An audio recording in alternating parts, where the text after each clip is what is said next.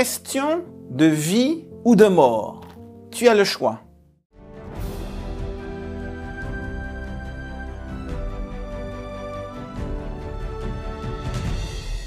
Aujourd'hui, la pensée du jour se trouve dans Exode au chapitre 20 et au verset 13.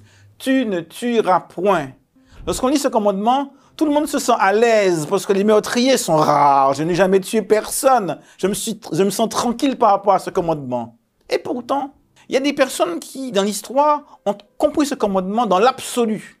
On nous raconte l'histoire d'un moine qui, ayant tué un moustique qu'il avait piqué, a voulu se faire pardonner et est allé plusieurs jours dans un marécage se faire manger, piquer par les moustiques comme, comme offrande pour demander pardon d'avoir tué un moustique.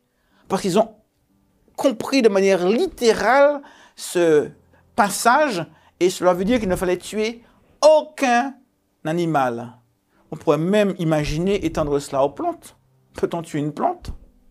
D'ailleurs, certains euh, étendent ce commandement euh, aux animaux domestiques avec une certaine forme d'intelligence. Et certaines personnes, d'ailleurs beaucoup de, personnes même qui, pratiquent euh, des, rites à des, régimes alimentaires particuliers, eh bien, se sentent mal de devoir tuer un animal pour pouvoir manger. Mais la plupart des gens comprennent ce commandement comme le fait de ne pas tuer un autre être humain. Tu ne tueras point. Et c'est la raison pour laquelle ils se sentent à l'aise avec cela. Je n'ai jamais tué personne. Et pourtant, dans l'épître de Jacques, on nous dit qu'on peut tuer avec la langue. On peut tuer quelqu'un psychologiquement, moralement. On peut détruire la vie de quelqu'un avec sa langue.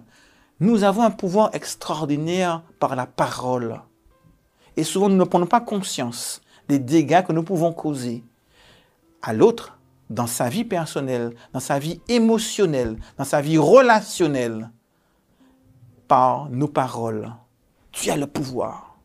Tu as le pouvoir de la vie ou de la mort par tes paroles bienfaisantes ou malfaisantes auprès de ceux qui t'entourent. Aujourd'hui, je t'invite à penser à chacune des paroles que tu prononceras pour que tes paroles soient des paroles de vie qui donnent la vie à tous ceux qui t'entourent.